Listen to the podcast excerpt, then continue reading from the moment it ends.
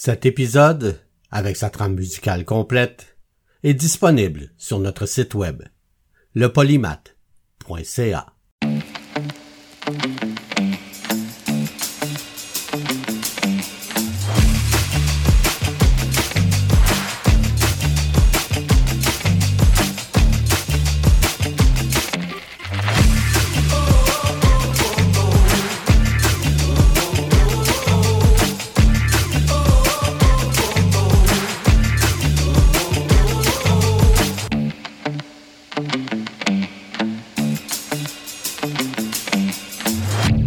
Le polymath avec Bruno Laberge.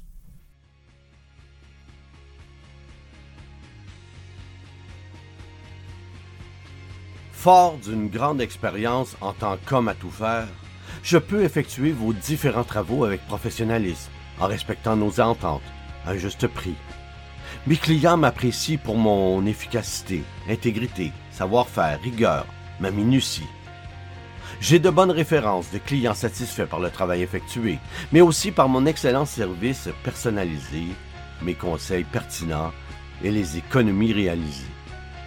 Je suis à l'écoute de vos besoins et m'assure de ne rien laisser au hasard. Je fais le travail seul ou en équipe, selon l'ampleur des travaux et du délai demandé. Au Polymath cette semaine, l'histoire des gardes-feux.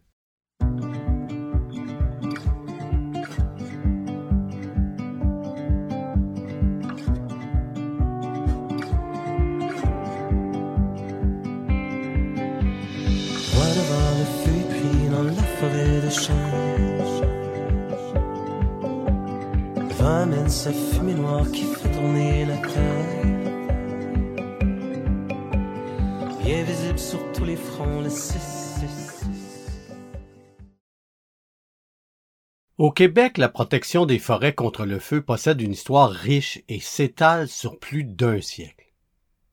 Les premiers gardes-feux sont nommés en 1889 afin de soutenir le travail des surintendants des feux. Ils sont généralement sélectionnés à même la population locale afin d'effectuer la surveillance de terrains spécifiques dans leur région. À cette époque, le travail de garde-feu s'effectue de façon épisodique. Les principales tâches consistent essentiellement à informer les utilisateurs de la forêt des risques de feu, à dénoncer les contrevenants de la loi et à organiser la lutte contre les incendies, le cas échéant. Les gardes-feux touchent un salaire mensuel d'environ 50 à 60 dollars. Il arrive que les gardes-feux occupent simultanément les postes de garde-chasse ou de garde-pêche. La protection des forêts contre les feux s'organise davantage à partir de 1894, alors qu'on crée la première zone de protection, appelée région sauvegardée numéro 1, dans la région de l'Outaouais. 27 garde-feux permanents parcourent les forêts en fonction de la valeur des lots à protéger et des différents facteurs de risque. Les endroits les plus propices à l'éclosion de feu se retrouvent à l'endroit où les compagnies forestières détiennent leurs concessions, à l'endroit où les colons défrichent la terre et aux endroits où les draveurs, les pêcheurs et les chasseurs entretiennent leurs activités et allument des feux. La durée de protection s'étend désormais du 1er mai au 30 septembre et peut être allongée si les conditions climatiques l'exigent. En 1898, on crée une seconde zone de protection couvrant le bas de la rivière des Outaouais et la vallée du Saint-Maurice. En 1901, la profession se formalise avec la création d'un premier manuel québécois de protection des forêts contre le feu intitulé Instructions générales pour les gardes forestiers et remarques sur les causes principales de feu dans les bois. Il permet d'uniformiser le travail des gardes-feux qui sont toujours plus nombreux. Ce document les informe des tâches et devoirs qu'ils doivent effectuer dans leur district de protection. Il stipule également l'obligation pour les gardes-feux de porter leur insigne afin de s'identifier lorsqu'ils appréhendent les fautifs. En effet, les citoyens contestent parfois la légitimité des gardes-feux à faire respecter les lois.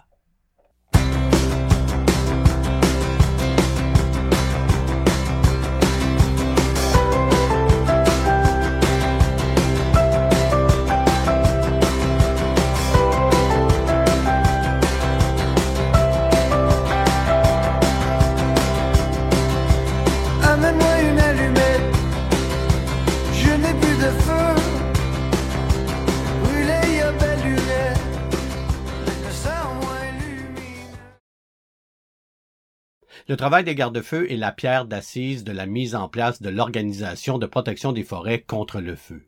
Ils sont responsables à la fois de la prévention, de la détection et de la suppression des incendies. Ils doivent patrouiller tous les jours le territoire leur étant assigné à pied, en canot, à bicyclette ou à cheval. Les distances moyennes parcourues par les gardes-feux varient entre 1150 et 2720 km par saison. Lors des patrouilles, ils affichent également les textes de loi relatifs aux feux de forêt, à la chasse et à la pêche et doivent s'assurer de remplacer les exemplaires endommagés. Ces affiches sont d'abord imprimées sur du papier, mais sont par la suite reproduites sur du tissu pour en augmenter la durabilité. Afin d'assurer un suivi de leur activité, les gardes-feux doivent tenir un journal de bord mensuel et y noter le lieu et l'heure de leur départ et arrivée, le trajet parcouru, les tâches réalisées, les endroits où sont posées les affiches, les conditions météorologiques ou toute autre information jugée pertinente.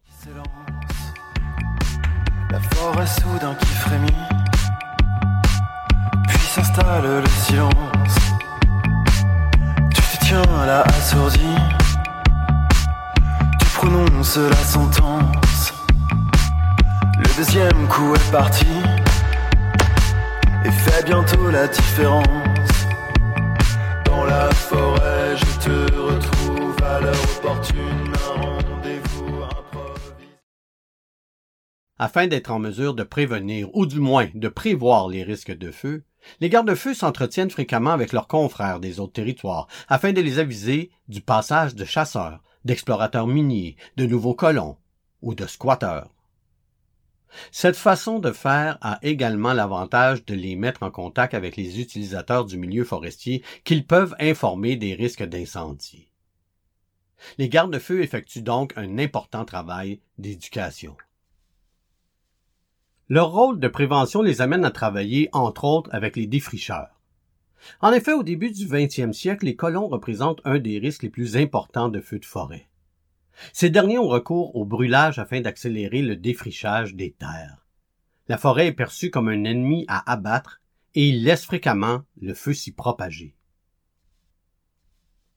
Afin de les sensibiliser aux conséquences désastreuses que peuvent avoir les brûlages d'abattis, les gardes-feux leur expliquent les différents aspects de la loi ainsi que les amendes prévues en cas de non-respect. Les permis de brûlage d'abattis deviennent obligatoires en 1916, élargissant par le fait même le rôle des gardes-feux. Ils doivent désormais, à partir des mois d'avril ou mai, inspecter chacun des abattis de leur secteur. Pour qu'un permis soit délivré, le défricheur doit avoir amassé et disposé en tas ses déchets d'abattage à une distance d'au moins 50 pieds de la forêt. Les colons dont l'abattis n'est pas conforme peuvent se voir refuser leur permis de brûlage.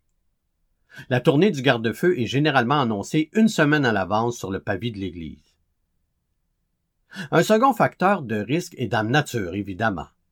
Après le passage d'un orage, les gardes-feux doivent vérifier si la foudre a allumé des feux sur leur territoire et les éteindre avant qu'ils ne s'étendent. Un troisième facteur de risque provient des locomotives dont les rejets de charbon enflamment parfois les bordures des chemins de fer. Afin de prévenir ce type de danger, les gardes-feux doivent sensibiliser les cheminots à l'obligation d'installer des écrans ou des bonnets de fil de fer sur les cheminées des locomotives.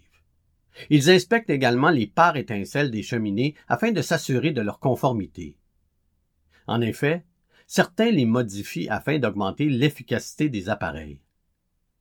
Lorsque des feux éclosent en bordure des chemins de fer, les gardes-feux ont pour mandat de relever le numéro de la locomotive et la compagnie responsable de cet incendie afin de transmettre ces informations au département des terres et forêts. Lors de la construction du chemin de fer canadien national, 22 patrouilleurs y sont engagés afin de sensibiliser les travailleurs aux dangers d'incendie et de faire respecter la loi sur la protection des forêts contre le feu. La forte proportion de travailleurs italiens nouvellement immigrés complique également leurs tâches. Ces derniers ne comprennent pas les textes de loi affichés principalement en français et en anglais. En 1918, les tâches des gardes-feux se modifient quelque peu. À partir de ce moment, deux groupes différents sont formés. Les premiers ont la responsabilité de nettoyer les terrains avoisinants des chemins de fer afin de réduire les risques de feu causés par les locomotives ainsi que leur propagation à la forêt avoisinante. La seconde équipe est, quant à elle, responsable de visiter les colons pour donner les permis de brûlage, de s'assurer que la loi est respectée et de diriger le compas des incendies. En 1922, le gouvernement québécois s'inspire de l'expérience américaine et instaure le permis de circulation. Ce permis devient obligatoire pour se rendre en forêt et est remis gratuitement par le garde-feu. Il y consigne le nom, la provenance, l'endroit et la durée du séjour du demandeur. La remise du permis est l'occasion pour le garde-feu d'informer sur les causes de feu et sur les mesures préventives à appliquer pour préserver la forêt.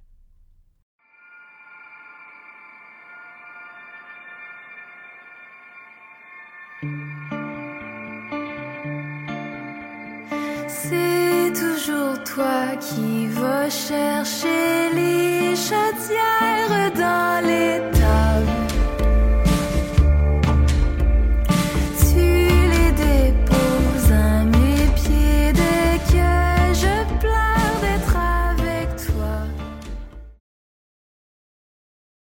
En 1907, une autre solution est proposée pour la détection des feux, soit les tours d'observation. Les gardiens de tour ont accès à une cabane en bois rond située au pied de la tour. Ces dernières présentent un confort assez rudimentaire. Généralement isolées avec la mousse ramassée sur place, elles contiennent un lit, un poêle à bois, un lavabo et quelques accessoires de cuisine. Les gardiens de tour y vivent durant toute la saison.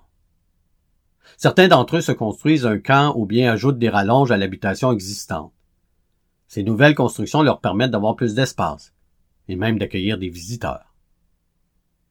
Les gardiens de tour ont généralement à leur disposition un petit jardin, un caveau pour les aliments périssables, et certains ont même des poules et des lapins. Le gardien apporte ses aliments lui-même au début de la saison, puis des groupes de patrouilleurs le ravitaillent pendant l'été en apportant de la viande et des fruits. Il arrive même parfois que femmes et familles se joignent aux gardiens. Dans ces situations, les femmes se consacrent généralement aux travaux ménagers pendant que leur mari garde la tour.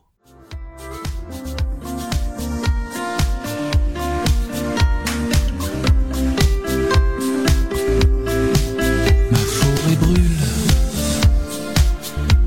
comme un petit bout de moi qui se consume. Ma forêt pleure, laissant derrière elle un nuage de brume. Ma forêt saigne, Il se développe une importante collaboration entre le gardien de tour et le garde-feu. Lorsque le gardien de tour aperçoit de la fumée, il contacte le garde-feu attitré au territoire et lui fournit les indications les plus précises possibles afin qu'il puisse la localiser. Avec le développement du réseau de tours d'observation, le garde-feu a également pour mandat de ravitailler le gardien de tour et d'assurer l'entretien de sa ligne téléphonique. En 1913, les gardes-feux se voient octroyer un mandat supplémentaire dans la détection des feux causés par les locomotives.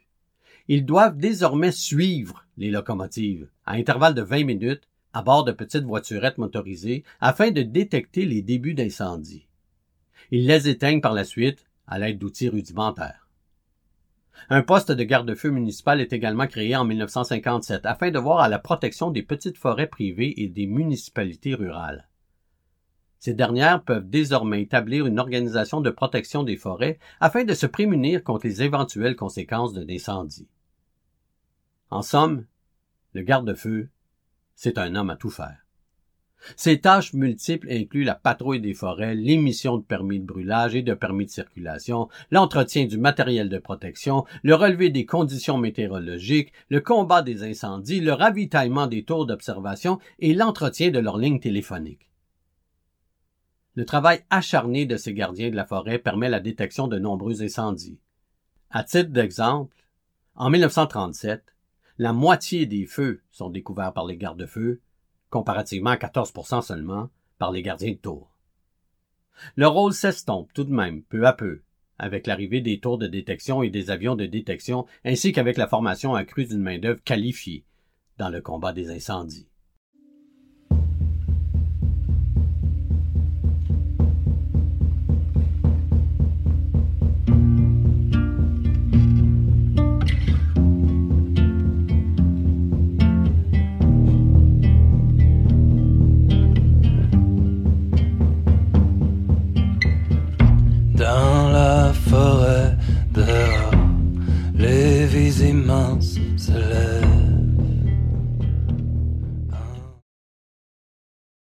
Plusieurs de ces travailleurs saisonniers ont même occupé ce poste toute leur vie.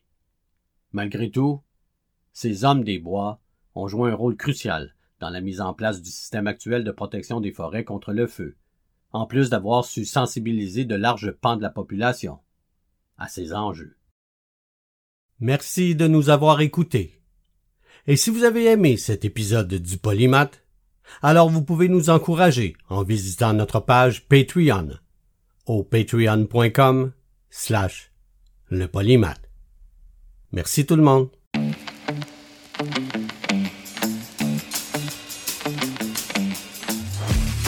Vous pouvez nous écouter en direct le dimanche 11h au 88.3 FM dans la région de Québec ou au ckiafm.org. Vous pouvez aussi nous écouter en tout temps sur votre plateforme de balado favorite. Cherchez aussi le Polymath avec Bruno Laberge sur Facebook ou le barre de soulignement Polymath sur TikTok.